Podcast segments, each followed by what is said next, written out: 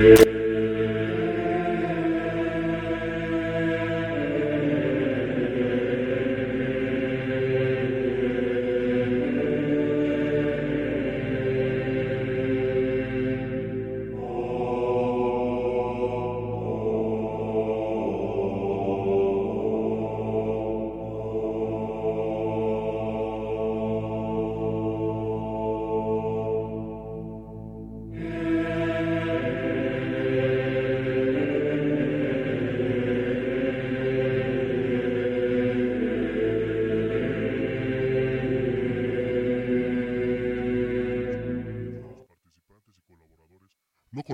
Necesariamente con los del programa o la empresa.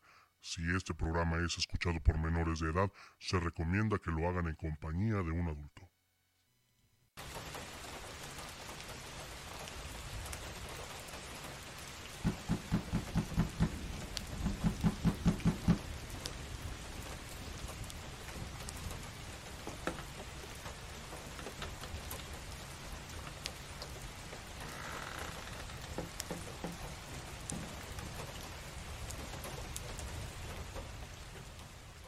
Vaya, pensé que jamás llegarías. Bienvenido. Bienvenido a un encuentro entre lo sobrenatural, el misterio y la realidad. Estás a punto de emprender un viaje. En Radio Horror. Entonces el primo de, este, de mi hija le, le dice este, que, que se le ofrecía, que si necesitaba algo pero al momento que le habló, la viejita luego, luego lo que hizo fue regresarse para irse. Entonces el primo fue y la siguió, eh, da vuelta a la viejita y a menos de un metro iba el primo, da vuelta al primo y la viejita ya no está. Se escuchó como Molu, el señor de los anillos, como si estuviera hablando, pero no se escuchaba qué es lo que estaba diciendo. El momento de que habla, a mi amigo y a mí se nos enchina la piel, o sea, nos ponemos como que de nervios. Y el profesor nos dice, por favor díganme qué es su celular. Y nosotros no.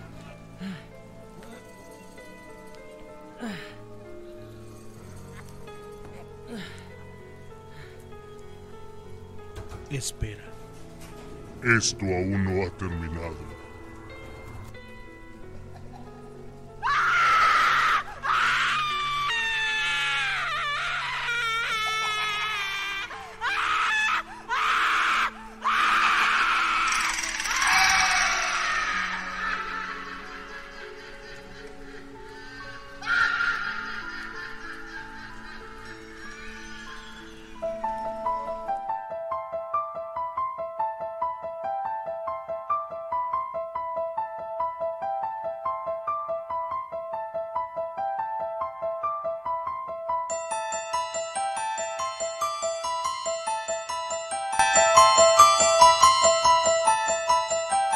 ¿Qué tal, amigas, amigos de Radio Horror? Sean ustedes bienvenidos una vez más a este su programa. Mi nombre, Jordán Solís, transmitiendo con el gusto de siempre, completamente en vivo y en directo desde la ciudad de Pachuca, Hidalgo. Hoy, hoy miércoles 19 de mayo del año 2021, estamos muy contentos de acompañarlos. recordamos que pueden comunicarse con nosotros a través de la línea de contacto 771-341-0429. 771-341-0429. Está a su entera disposición para que nos llamen o nos manden sus notas de voz a través de nuestro WhatsApp. También les recordamos que pueden seguirnos en nuestras distintas redes sociales: Facebook, Twitter, YouTube y también en Spotify. Nos encuentran como Radio Horror correo electrónico radiohorror.gmail.com. Estaremos recibiendo sus fotografías o evidencias de lo paranormal. Recuerda que este programa es patrocinado por VIXA México. Haz de tus regalos algo especial, personaliza, visítalos aquí en la ciudad de Pachuca, Hidalgo. Estamos muy pero muy contentos de estar en esta noche aquí con ustedes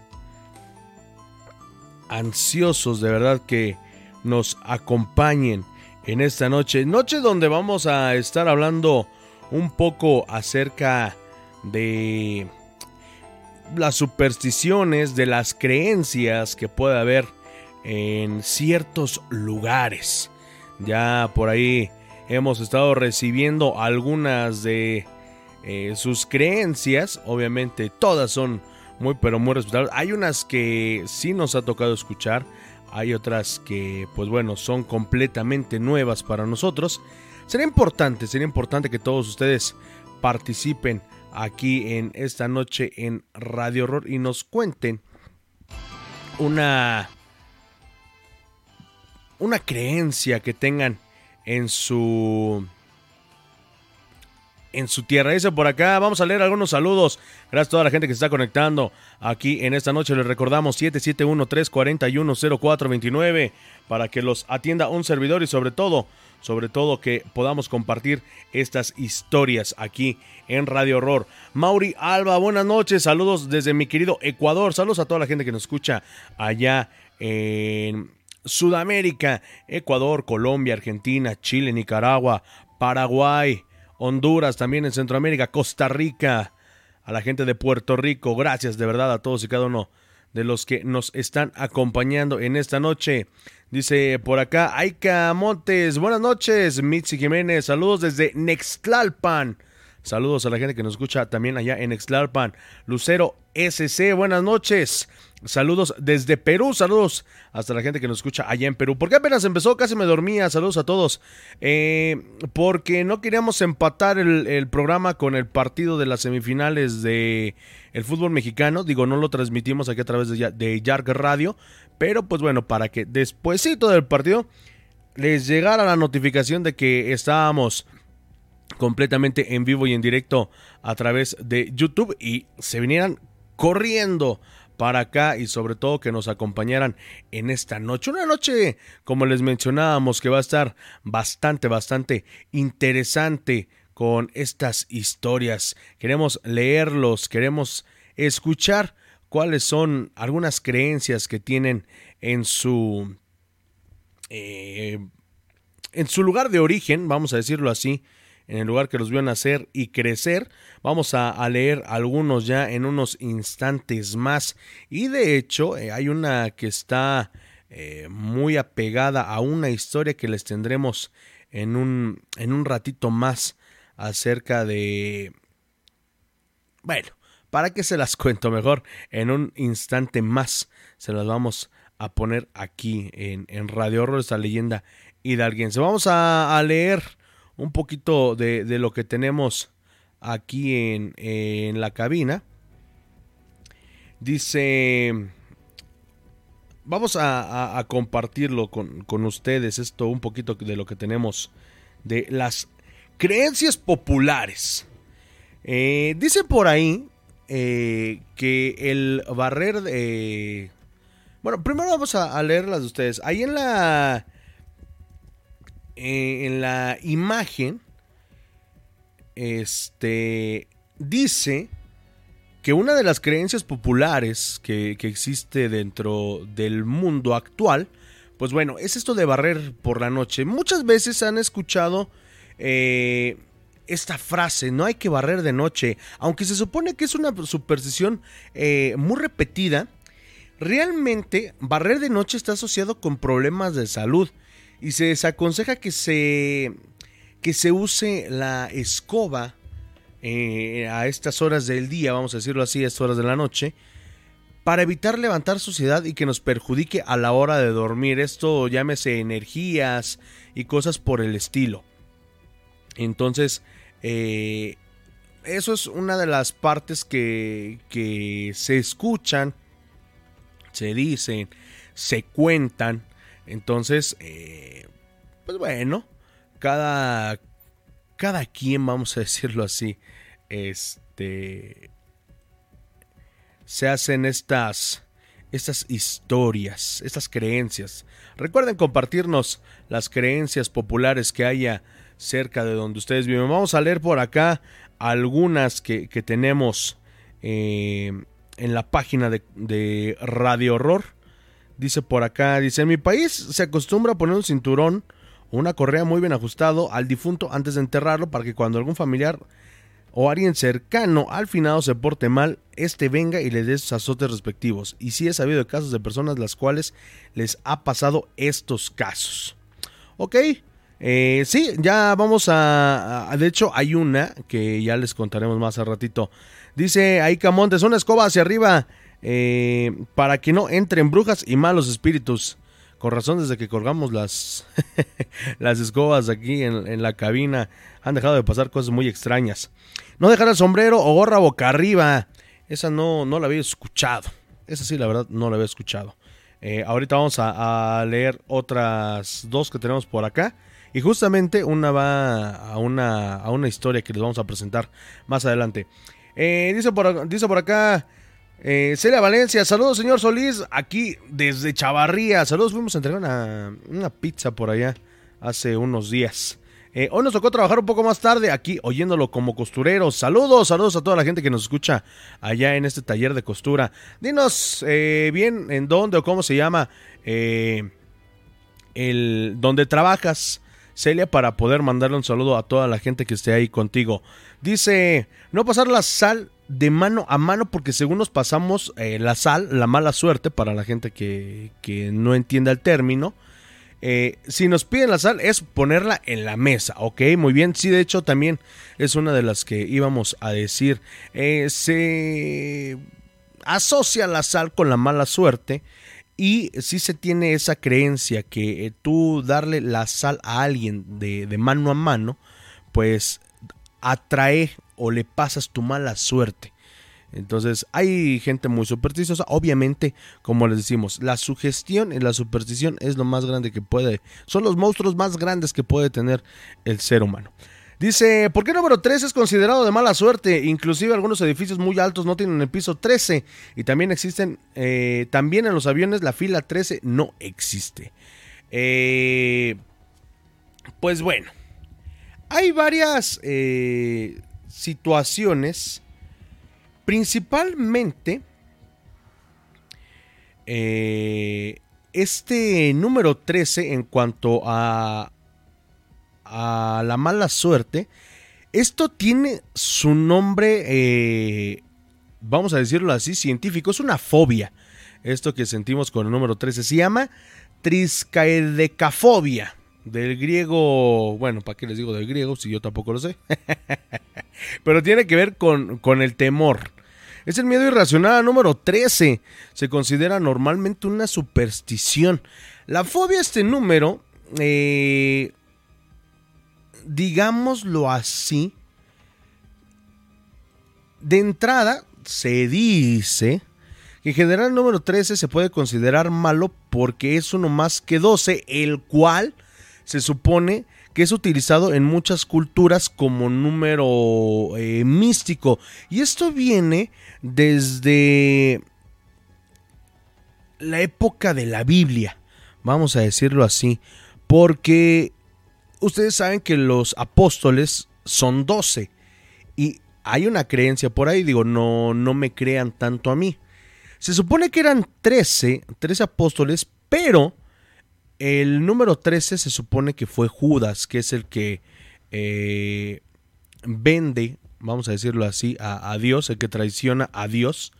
Es por eso que muchas veces eh, se tiene esta, esta creencia de que,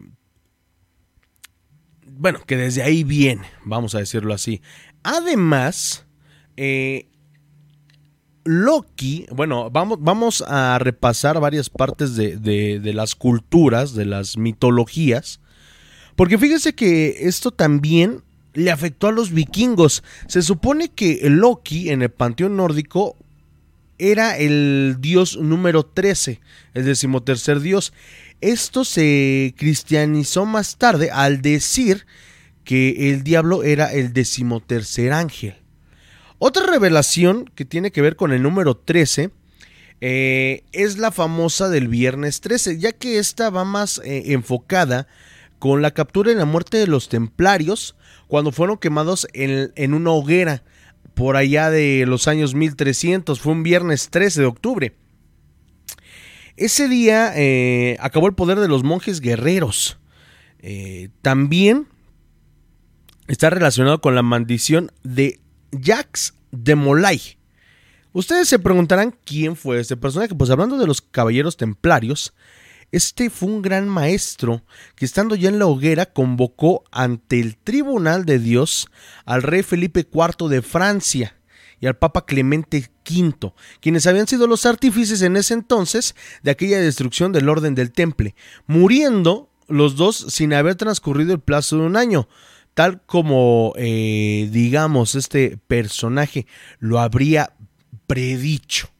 Eso es lo que se dice. Por ejemplo, incluso en la cultura egipcia se consideraba el número 13 como eh, la fase del ciclo de vida, que era la muerte, ya que eh, la vida después de la muerte, pues no sabían que era una vida ideal y mejor, vamos a decirlo así, es lo que los griegos pensaban.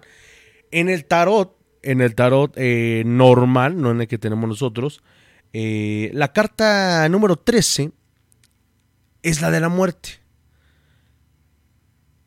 Aunque dentro del tarot eh, esta...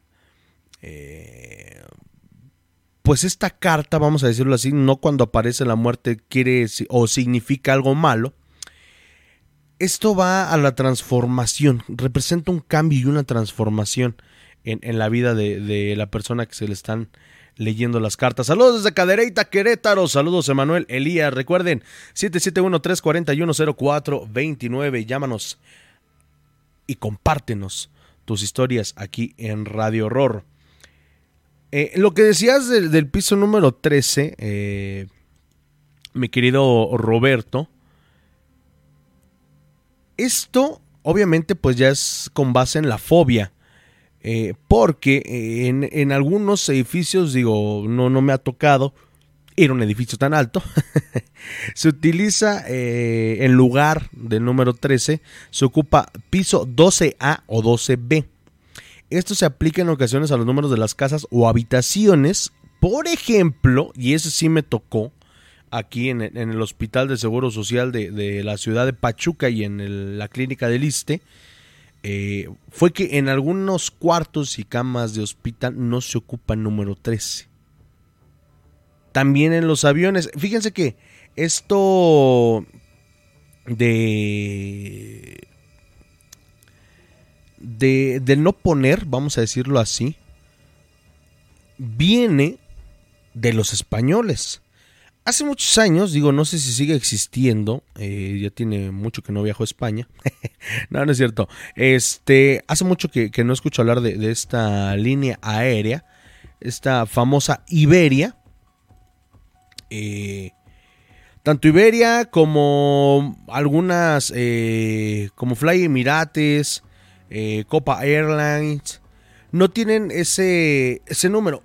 Perdón la fila que le sigue a la 12 es la 14 y de hecho también creo que en, Volaris, porque me, tocó trabajar por ahí. Bueno, no trabajar, ir, ir para allá cuando anduvimos en, en Guadalajara hace algunos, hace dos meses justamente que estábamos por allá.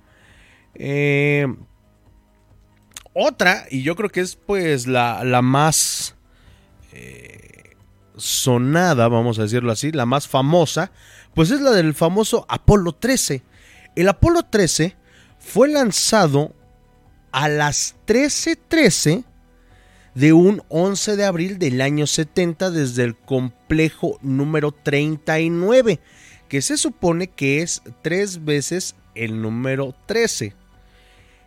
Ustedes saben que este, eh, pues sí, este cohete fue lanzado y explotó en pleno bueno poniendo en peligro a, los tripulantes y fue necesario obviamente pues abortar la misión. Algunos refieren que esta eh, se refieren a esta misión lunar como la prueba definitiva que número 13 trae mala suerte, lo que es fácilmente eh, pues digo refutable porque no sé si ustedes sepan pero en esa tragedia del Apolo 13 pues no hubo fallecidos cuando en otras misiones, tanto de Estados Unidos como de Rusia, de, aviones que pues bueno han tenido esta, esta misma eh, tragedia, vamos a decirlo así, pues han tenido peores resultados, lo hemos, lo hemos visto e incluso eh, el cohete que, tiene poquito también que tuvo un accidente. después de eso ya a ningún, a ningún vuelo y a ninguna, eh, ¿cómo se llama? A ninguna aeronave se le conoció o se le adjudicó el número 13. Fíjense nada más. Lo, lo que es la superstición, ¿no? Ah, bueno, yo siempre he dicho que, que aquí la superstición es el monstruo más grande de todos. Vamos a, a continuar en este programa. Vamos a, a ponerles una, una leyenda hidalguense para que mientras se vayan preparando, darles un poquito de tiempo a que nos llamen, a que nos cuenten sus relatos, porque más adelante se va a venir eh, una que tiene que ver con esas creencias, justamente de lo que pasa a la hora de morir. Vamos a escuchar esta leyenda hidalguense para todos ustedes. ¿Alguna vez ustedes se han puesto a pensar o han deseado tener un viaje con la muerte? ¿A dónde los llevará? ¿Qué pasará? ¿Qué misterio habrá? Pues bueno, esperamos que les guste y esto se llama Un viaje con la muerte que esperamos que les guste y regresamos en unos instantes más aquí a Radio Horror 771-341-0429 771-341-0429 Un encuentro entre lo sobrenatural, el misterio y la realidad. Continuamos.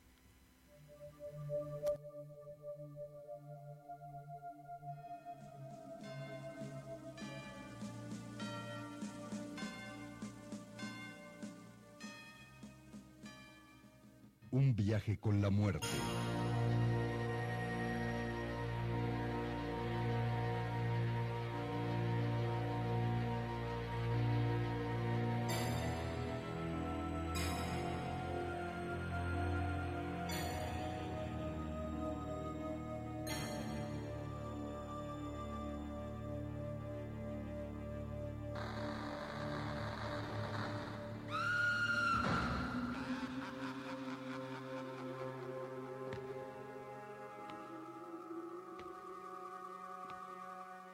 La carretera México-Pachuca se encontraba completamente solitaria.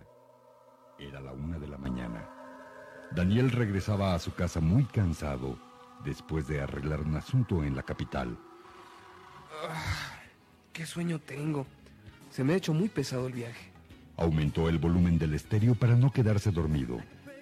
Daniel, muy sorprendido, vio a unos cuantos metros adelante, parada, en medio de la carretera, una figura de mujer con los brazos abiertos. ¡Dios mío!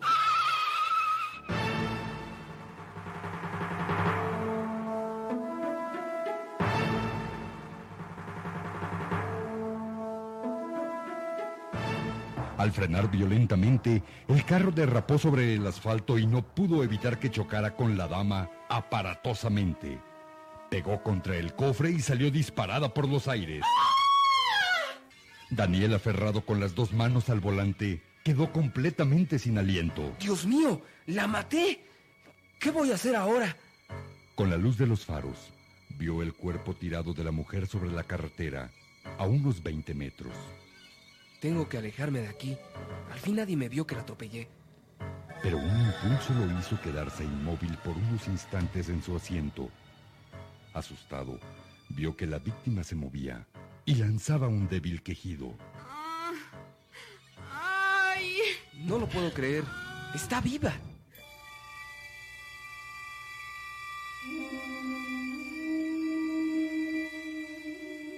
El joven abrió la portezuela de su coche y bajó nerviosamente. La noche era húmeda y fría. Caminó con paso lento hasta donde estaba el cuerpo. Eh, ¿Se encuentra bien, señorita? Ella estaba tirada boca arriba cubriéndose la cara con las manos. Llevaba puesto un largo vestido blanco y sus pies se encontraban descalzos. Miró a su alrededor y no encontró por ningún lado las zapatillas. Se arrodilló cerca de ella y se inclinó para escucharle los latidos del corazón. No se oye nada.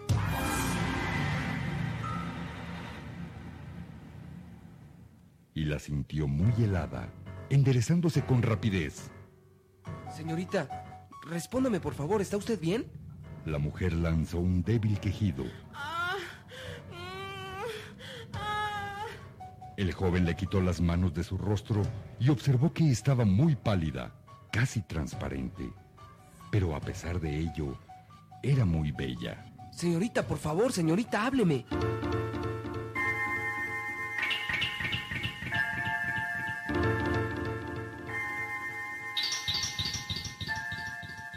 Daniel comenzó a recorrer todo su cuerpo de la mujer atropellada y con asombro vio que por ningún lado tenía heridas, ni manchas de sangre, solamente un leve raspón en la ceja izquierda.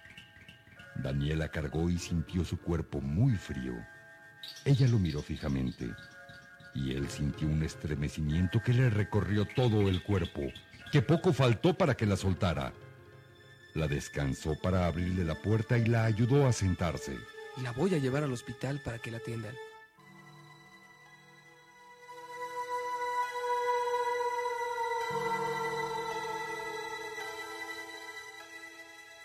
Sin dejar de mirarla, puso su auto en marcha.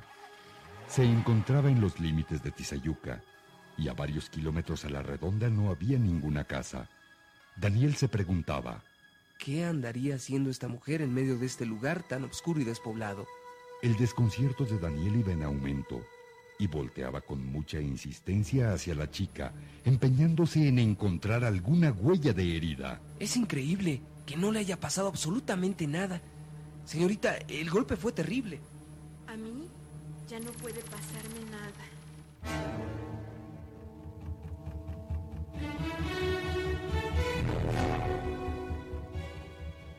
Daniel quedó callado por unos instantes, sin lograr comprender el significado de aquella respuesta, y sintió un frío gélido que provenía de donde estaba sentada la muchacha. Dios mío, qué frío siento. Pisó el acelerador para llegar más pronto. Ya no le preocupaba la salud de su acompañante, sino su extraña presencia, pues le inspiraba mucho miedo. El silencio que reinaba en el auto se hacía cada vez más pesado y decidió platicar con ella. ¿En dónde vive?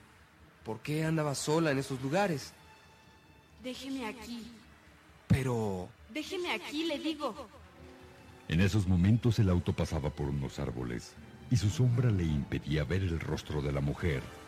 Puede bajarse si quiere, pero me gustaría llevarla a que la atienda un médico. Solo le pido que me baje aquí.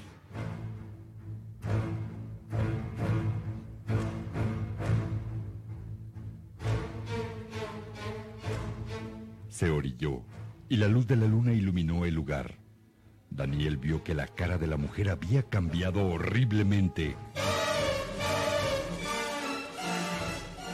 Ahora era un cadáver en estado de descomposición. ¡Virgen Santa! Daniel aceleró el auto y a pocos metros chocó con un árbol.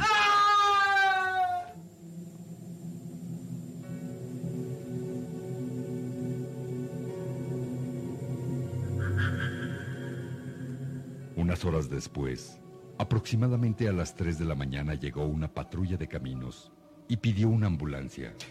Este hombre se salvó de milagro. Su coche está deshecho. Con muchas dificultades, los socorristas lograron sacar a Daniel de entre los fierros retorcidos. El hombre comenzó a recuperar el conocimiento cuando le aplicaban los primeros auxilios. Y uno de los socorristas comentó, ¿Qué suerte tuvo este señor de salvar la vida? Y qué coincidencia, exactamente en este mismo lugar y en las mismas condiciones, chocando su auto en este árbol, hace cuatro meses se mató una mujer muy bella. A mí me tocó sacar el cadáver. Y cuenta la leyenda que Daniel no ha sido el único que ha visto a la mujer en la carretera. Varios conductores también la han visto y algunos no han tenido suerte de contarlo.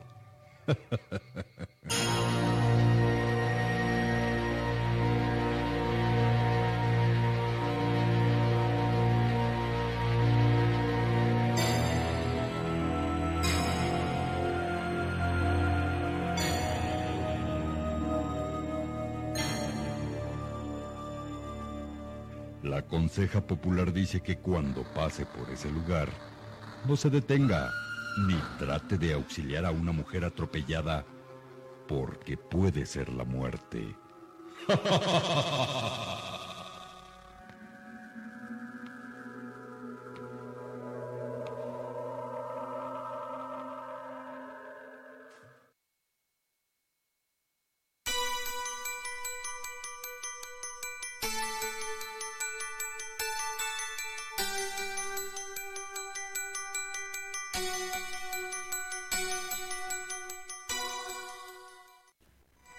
Continuamos, continuamos. Gracias por estar aquí con nosotros a través de Yarg Radio. Son exactamente las 11 de la noche con 7 minutos tiempo el centro de México.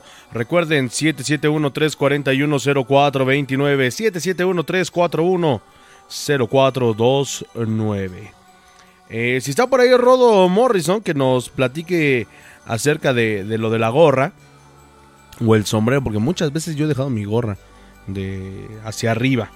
Dice Axel, una madre que, que falla un chanclazo no es por mala puntería, sino es el espíritu, es un espíritu maligno, una historia que me contaba mi abuelo que en paz descanse. Axel, si andas por aquí, estaría padre que, nos contaras esa, esta historia que, que te contaba tu abuelo, mi querido, mi querido Axel. Dice Emanuel, en Cadereyta existe la creencia que cuando un perro aúlla a mediodía en una calle fallece una persona antes de que salga o antes de que se meta el sol, vamos a decirlo así. Dice, ah, por aquí. Pero fíjate, mi, mi querido eh, Axel, ¿por qué te decía que, que, nos lo platicara, si es que eh, existía. Fíjate, ahí te va. Por eso siempre nos gusta escuchar mucho al auditorio. Eh, algunas ocasiones cuando llegan a, hacer eh, una broma, vamos a decirlo así como, como lo que nos acabas de, mencionar, fíjate que hay una, una creencia que sí, por ejemplo, esto me, lo contaba mi, abuela. A mí, ahora sí que te puedo decir que a mí sí me lo contaban, por eso me interesaba mucho escuchar otro, otro punto de vista en, esta situación. Eh, se dice o se tiene la creencia popular que cuando una mamá intenta eh, golpear con algún objeto que tiene que lanzar, llámese chancla, llámese como sea, igual no, no me quiero ir muy a los extremos. este. Y falla es porque si la mamá de esta persona ya falleció, la mamá de la mamá, o sea, la abuela de, esta, de este pequeño o así. Si se dan cuenta, muchas veces las abuelas incluso hasta llegan a pelear, vamos a decir así, con, con las mamás por, por, este, eh, por este reprendimiento ante los niños. Eh, entonces, eh, pues digámoslo así que es como la manera de decir, oye, ¿sabes qué? Pues acuérdate que pues todavía seguimos por aquí y todo. Y hay una historia muy buena que, no encuentro, no, no he podido encontrar durante toda la semana, que me va a tocar compartirles así de, de viva voz. Que también tiene que ver con el reprender. Digo, antes, me, escucharé muy viejo, pero antes eh, no... ¿Cómo decirlo? ¿Cómo decirlo sin que se escuche feo? antes, antes, eh, eh, digámoslo así, la manera de reprender a, a los, a los hijos era, pues sí, eh, a, golpes, ¿no? Digo, pues ¿quién no, quién no creció con un chanclazo de su mamá? ¿Quién no creció con, un chanclazo de, su mamá? Pero eh, se dice que aquí en la ciudad de Pachuca hay una creencia que, bueno, es una historia. Hace muchos años, un pequeño niño, de, vamos a, ponerle, no recuerdo bien la, edad, vamos a poner unos 8 años, era un niño eh, en cierta teoría pequeño, eh, se portaba muy mal, se portaba muy mal, la mamá nunca eh, lo reprendió con algún chanclazo o algo por el estilo, cosa que pues bueno, antes se, se daba mucho esta, este modelo educacional y mírenos ahora. Este. Pero fíjense que. Pues bueno. Este niño. Pues hacía, deshacía. Y como las mamás de ahora, no, mijito, este. No, no hagas eso. Ojalá que ninguna mamá se me ofenda. Este. Hijo, no hagas eso, que no sé qué, que bla, bla, bla. Y entonces, en una ocasión, en una de esas travesuras que hizo este pequeño, fíjense que desafortunadamente el pequeño pierde la vida. Eh, el pequeño pierde la vida y pues bueno, lo entierran, eh, hacen ahora sí que el cotejo fúnebre y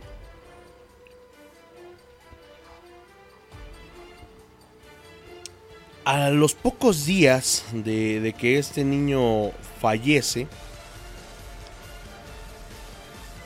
sale su manita. Así es como ustedes lo están escuchando. Eh, saca su, su mano y así lo deja. Le van, le avisan a, la mamá, va un padre a, bendecir la, tumba de, de, este pequeño. Y pues bueno, como sea, le vuelven a meter la manita, vamos a decirlo así, al, al, ataúd. Pero Días después vuelve a pasar lo mismo. Entonces, una de las personas que era, eh, pues vamos a decir, los viejos del pueblo, antes se, le tenía mucho respeto y admiración a, las personas mayores de, la ciudad, del pueblo, decían, ah, pues necesitas esto. Pues voy a decir a, don fulanito, ¿no? Que es el, más viejo del pueblo. Vele a decir, y pues ya ibas ahí con don, fulanito a, escuchar un consejo. Pero va la mamá y le dice que él no está descansando porque la mamá nunca le pegó. Nunca hubo un correctivo de parte de la mamá y era necesario, vamos a decirlo así, que pues lo reprendiera la mamá, pues bueno, así que digo, por, por, las creencias, por lo que ustedes quieran, no lo quería hacer, lo termina haciendo, pero pues con todo el dolor le no, no, recuerdo si fue con una vara, con una chancla, la verdad, no sé, no, no recuerdo bien, bien la historia. Pero el chiste es que, que la mamá eh, reprende al niño, vamos a decirlo así, y el niño solito mete su manita. Eso es lo que se dice y eso es lo que se cuenta. Por eso lo decimos, son creencias populares. De hace muchos, muchos años les, les estoy hablando. Dice, es que una madre jamás fue un chanclazo cuando el hijo logró esquivarlo y está pegada a la pared porque espantó un espíritu malo que iba detrás suyo, ya que las mujeres tienen un sexto sentido llamado, llamado premonición, no es este intuición, ¿no? Sí, porque la premonición es eh, saber que algo va a pasar, como los sueños, los sueños premonitorios, cosas más o menos así. Fíjense que eh, esto de, de, las supersticiones es bastante, bastante grande. Hace ratito que estábamos platicando acerca del número 13. ¿Sabían ustedes que allá en tierras orientales, llámese China, Japón y Corea, no le tienen miedo al número 13. No. Ah, ah. Allá saben a cuál número le tienen miedo. Al número 4. Eh, esto pasa en hoteles, en hospitales, en casas. Incluso yo tengo un amigo que, que vive en un edificio. Y no está el departamento número 4, está el 1, 2, 3, 5, 6 y 7. Y así sigue la numeración. Y e incluso, iba a decir eh, una, una barbarie, incluso los hospitales y los hoteles no tienen más de, de, cuatro, de cuatro pisos. No llegan a la cuarta planta. ¿Saben ustedes por qué? Porque en japonés el 4 se dice shi. Y el significado de la palabra shi es muerte. Y se pronuncia igual que el número 4. Así que para remediarlo, la pronunciación eh, del número 4 cambió a John. Así, Y-O-N.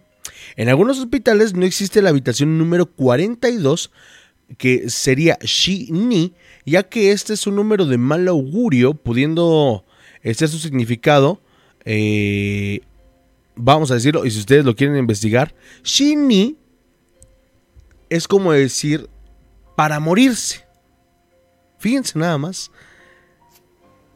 De la misma forma, algunos hospitales de maternidad no poseen la habitación 43, ya que se pronuncia Shi-San.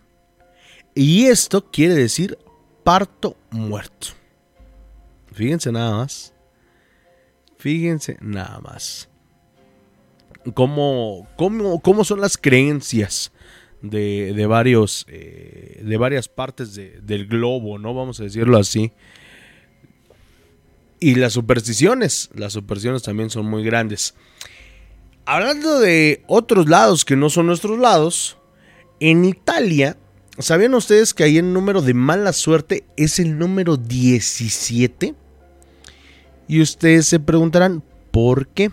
Pues bueno, fíjense que el número 17 se basa en los números romanos que se escribe X, V y dos veces eh, la I. Reordenando esas letras se puede escribir Vixi, V, I, X, I.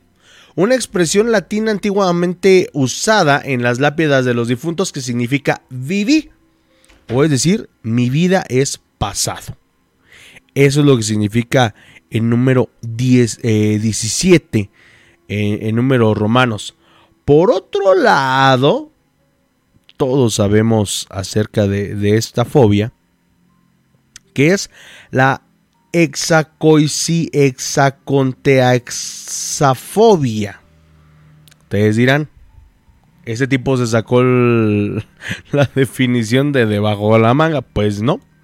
Fíjense que ese es el miedo irracional al 666. Eso, pues bueno, todos sabemos que en el cristianismo se le conoce como el número de la bestia. Esta fobia se origina en el Apocalipsis, versículo 13, 13 y 18, donde se indica que este número está ligado a Satanás y al anticristo. Ahorita en unos instantes más vamos a estar platicando acerca de esto. Son exactamente las 11 de la noche con 21 minutos tiempo del centro de México. Recuerda 771-341-0429. 771-341-0429. Está a tu disposición para que nos llames y nos cuentes alguna historia. Algo, algo que quiera hacer partícipe aquí en Radio Horror. Vamos a escuchar, ya que andamos con los niños, vamos a escuchar una historia de una niña que hablando hablando de premoniciones, pues bueno, ella desafortunadamente es quien predice un hecho muy, pero muy trágico para ella y para su familia.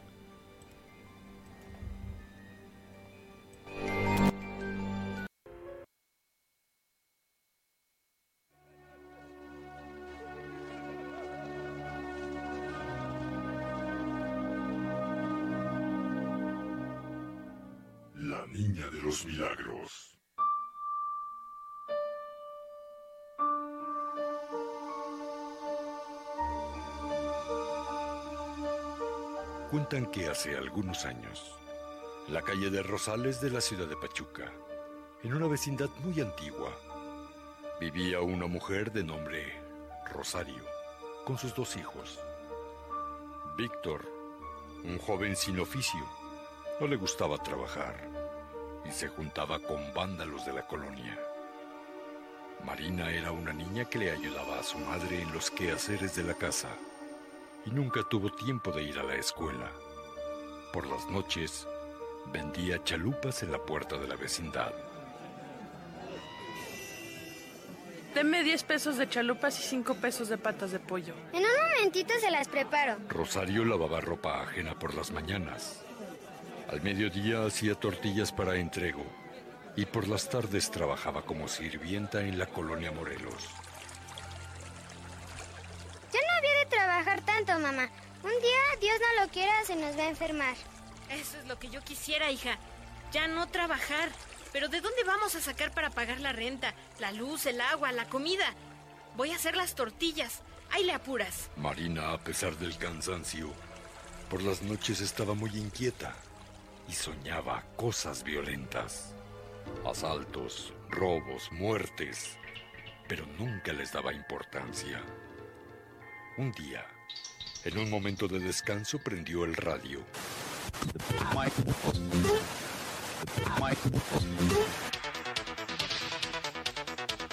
Buenas noches, estamos en 98.1 en punto por punto. Son las 19 horas, como usted y yo diríamos, las 7 de la noche, y le vamos a llevar lo más sobresaliente de lo que pasa en la ciudad. Esta mañana hubo un asalto en una joyería del centro de la ciudad y también les informamos que hubo una balacera entre delincuentes y policías. Para el colmo, escaparon los delincuentes dejando heridos a dos policías. Y vaya paquete que les dejaron a los ministeriales. En la colonia Rojo Gómez encontraron dos cuerpos calcinados con impacto de bala. No se vaya, soy Leonardo Herrera que en punto por punto les daré informes completos. No puede ser. Todo eso lo soñé ayer. Lo vi muy claro. Si le digo a mi mamá no me lo va a creer y me vaya a pegar. Mejor no digo nada.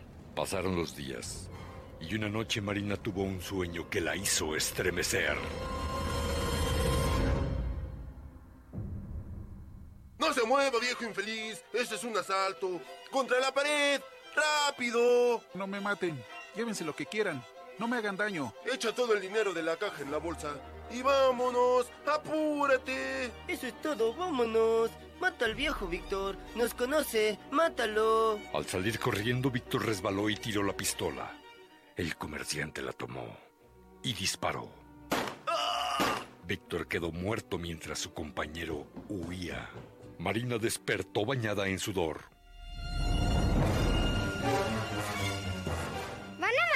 Hermano. Tengo que avisarle a mi mamá. Marina se levantó y se acercó a la cama donde dormía la señora Rosario.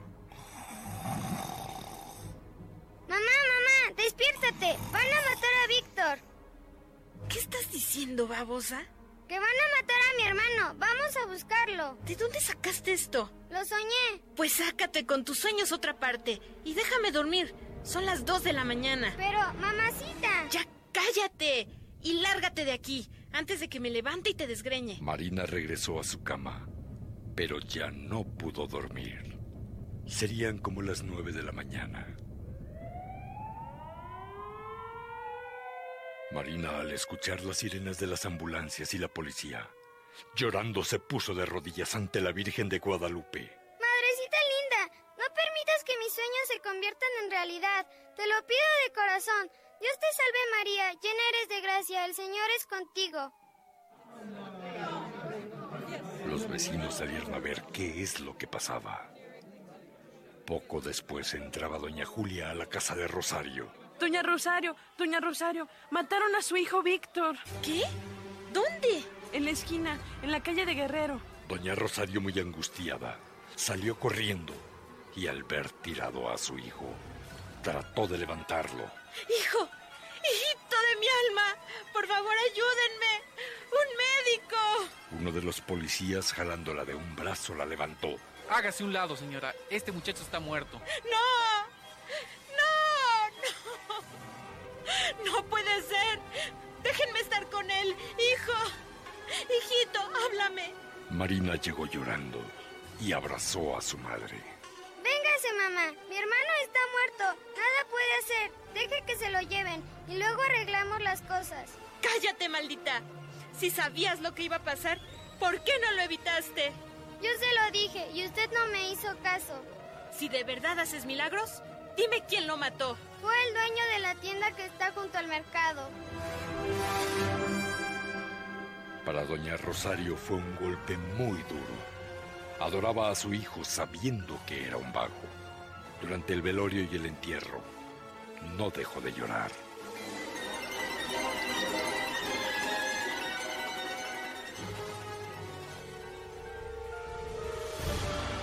Al pasar los días, el odio fue en contra de Marina. Tú, tú eres la culpable de la muerte de tu hermano. Tú eres la que debiste morir y no él. Lárgate de mi vista o no respondo. Soy capaz de matarte. No me trate así, mamacita. Yo la quiero mucho y créame que sufro al igual que usted. La muerte de mi hermano, yo tuve la culpa. Perdóneme, yo había soñado lo que iba a pasar. Rosario, como loca, tomó la tranca y sin piedad la azorrajó en la cabeza de Marina. Una y otra vez hasta dejarla muerta. Muérete, maldita. A ver si con tus milagros revives. Muérete. Hubo un silencio sepulcral. Rosario se dio cuenta de la realidad. La maté. Tengo que enterrarla. ¿Pero a dónde? Ya sé. Quitaré unos ladrillos, haré un hoyo profundo y ahí la meteré. Nadie se dará cuenta.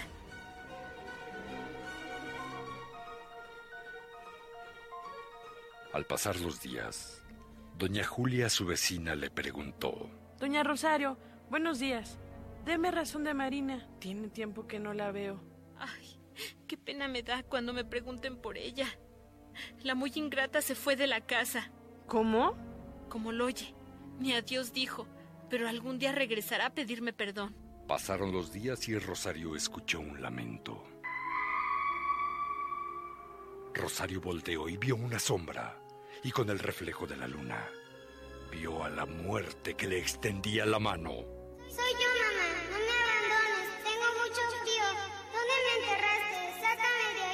Rosario quedó de una sola pieza. Quiso correr y las piernas le pesaban, y haciendo un esfuerzo gritó. ¡Ave María Purísima! ¡Tú estás muerta! Vengo por ti. Te extraño. Te quiero mucho, mamá. Rosario se metió a su casa y atrancó la puerta.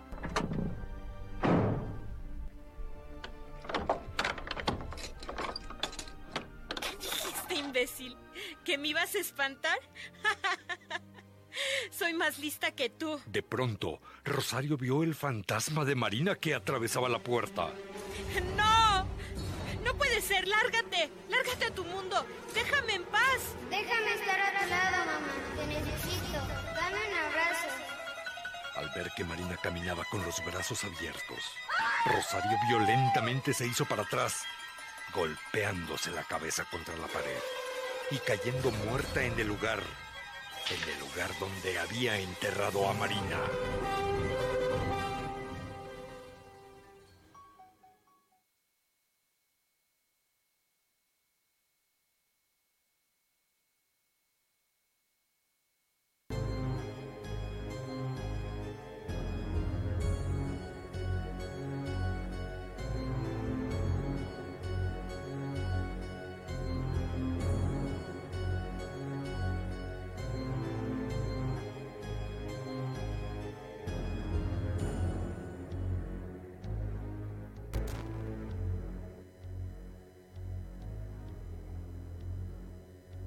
Continuamos, gracias por estar con nosotros aquí a través de la señal de Yark Radio. Son exactamente las 11 de la noche con 31 minutos, ya casi nos vamos. Eh, dice por acá Emanuel Elías, ¿alguna creencia de una milpa? No, no, no es cierto. Este, hay varios, hay varios mitos relacionados con el, con el maíz. Bueno, como, como tal, con el maíz. Eh, del que te puedo decir ahorita que, que me acuerdo un poquito, mi, mi, querido Elías, bueno, Emanuel Elías, es la creencia del nacimiento del maíz. Esto eh, en algunas comunidades se enfatiza que la milpa eh, cobra mayor importancia eh, en esta ya que sostiene los procesos de identidad cimentados en varias actividades básicas y cotidianas como el hecho de que algunos productos proporcionan seguridad alimentaria y diversas oportunidades de consumo. En Amatlán hay otro mito relacionado con el maíz, el del Cerro de la Puerta, por ahí si hay alguien que, se sepa ese mito, pues bueno, estaría chido que, que nos lo platicara. Será muy interesante. Se cree que cada año nuevo del calendario prehispánico se abre el cerro para que saque las semillas de maíz que se encuentran dentro y así se pueda seguir cultivando. Además, eh, se dice que existe un tesoro en, en ese cerro y quien logre salir de este cerro con él hará al siguiente año, lo hará al siguiente año nuevo y podrá disfrutar de lo que haya encontrado adentro. Hay muchos ritos igual con, con el maíz. Ya les platicaremos poco a poquito. Si quieren eh, más información acerca de, eso, pues bueno, está la página de inventiouam.mx y ahí lo pueden eh, checar. Puedo llamar, ya, ya casi nos vamos. Mejor el siguiente programa, mi querido Emanuel. O mándanos una, una nota de audio. Estaremos encantados de escucharte. Ya, ya casi nos estamos yendo. Estamos a punto de, cumplir los 57 minutos de, este programa. Y ya casi nos vamos. Eh, son exactamente las 11 de la noche. Con 34 minutos. Estamos a punto de finalizar este programa. Pero antes, antes de irnos, lo quiero hacer de una manera, pues como ustedes ya saben. Leyéndoles una reflexión. Una, una reflexión muy bonita que nos invita a darnos tiempo para todos. Esto es un cuento. Y este se llama Mi papá. Mi papá está muy ocupado. Que lo disfruten y sobre todo, sobre todo que si alguno, si alguno tiene muy poco tiempo, ojalá que le sirva esta reflexión.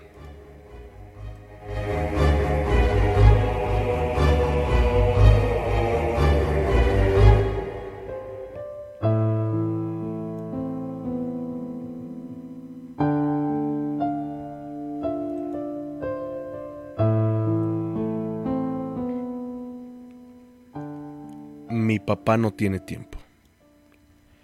El papá de Alberto era un hombre importantísimo y demasiado ocupado, que trabajaba tantas horas que a menudo dejaba debía trabajar los fines de semana.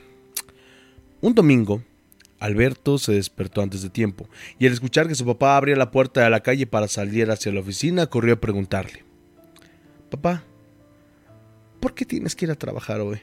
Podríamos jugar juntos. No puedo. Tengo unos asuntos muy importantes que resolver. ¿Y, ¿Y por qué son importantes, papi?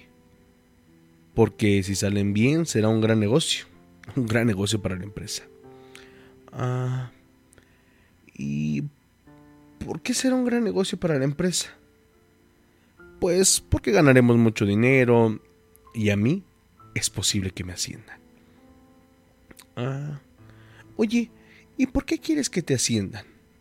Pues para tener un trabajo mejor, ganar más dinero. ¡Qué bien! ¿Y, cuando tengas un mejor trabajo, podrás jugar más conmigo?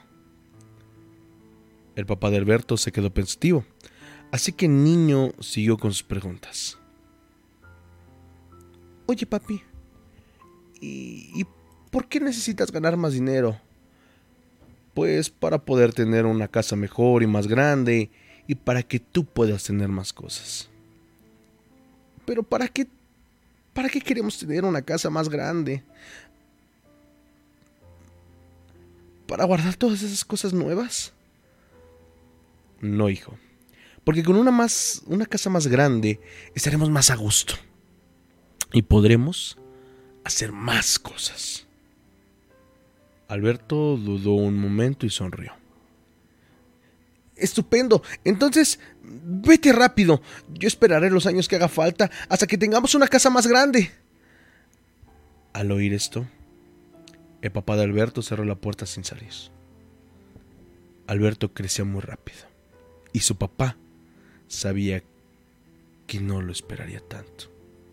Así que se quitó el saco, dejó la computadora, la agenda y mientras se sentaba a jugar con un Alberto tan sorprendido como encantado, dijo,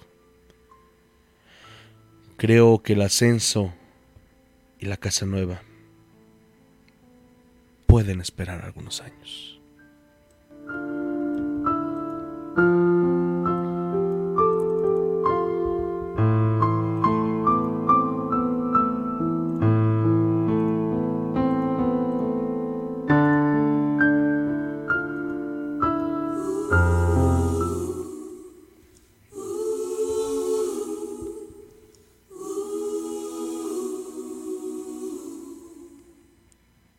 Pues así es, amigos. Muchas veces no no dimensionamos todo aquello que dejamos ir por trabajo o porque simplemente no queremos. No nos ponemos a pensar que pues no brindamos la oportunidad a nuestros seres queridos de darles tiempo de calidad, no cantidad sino calidad. Hay que tomarnos el tiempo, la paciencia, pero sobre todo la oportunidad de disfrutar a todos y cada uno de nuestros seres queridos. Llámese familia, amigos, hijos, pareja. Pero siempre, siempre hay que decir lo que se siente y también las cosas que son completamente necesarias en algunos momentos de la vida. Eso eso nos hace mejores personas y sobre todo nos hace valorar a todos, a todos y cada uno de los que tenemos, porque cuando queremos hacerlo y queremos decírselos muchas veces es demasiado tarde. Alejandra Guzmán, ah, ah no, Alejandra González, ya, ya la quiere hacer la reina del, del pop. Alejandra González Vizcarra dice, ¿A qué hora sale y en qué estación de radio? Pues bueno, nos puede escuchar todos los miércoles aquí, como dice el banner, todos los miércoles en punto de las 10 de la noche a través de Facebook Live. Y en dado caso de que te lo pierdas o que quieras escuchar algunos de nuestros anteriores programas, pues bueno, lo puedes hacer en Spotify o en YouTube. En ambas redes sociales nos encuentras como Radio Horror, así como se escribe, como está aquí en el, en el banner. Pues bueno, ahí, ahí nos puedes encontrar. Y sobre todo, ahí nos puedes escuchar. Un encuentro entre lo sobrenatural, el misterio y la realidad. Muchísimas gracias. Gracias a nombre de todos los que hacemos posible este programa. Mi nombre, Jordán Solís, agradeciéndoles como siempre que nos hayan acompañado. Recuerden que nos escuchamos el próximo miércoles, miércoles especial, porque saben una cosa, el próximo miércoles es día 2 de junio. Ah, no, es 26, 26 de mayo. Próximo programa. Sí se los digo o no. Próximo programa, programa especial, programa de lectura del tarot de los trolls. Estén pendientes para las dinámicas, pero sobre todo para que nos acompañen en ese programa. Muchísimas gracias, recuerden, llévense una sonrisa, son gratis y sean felices donde quiera que estén. Muy buenas noches.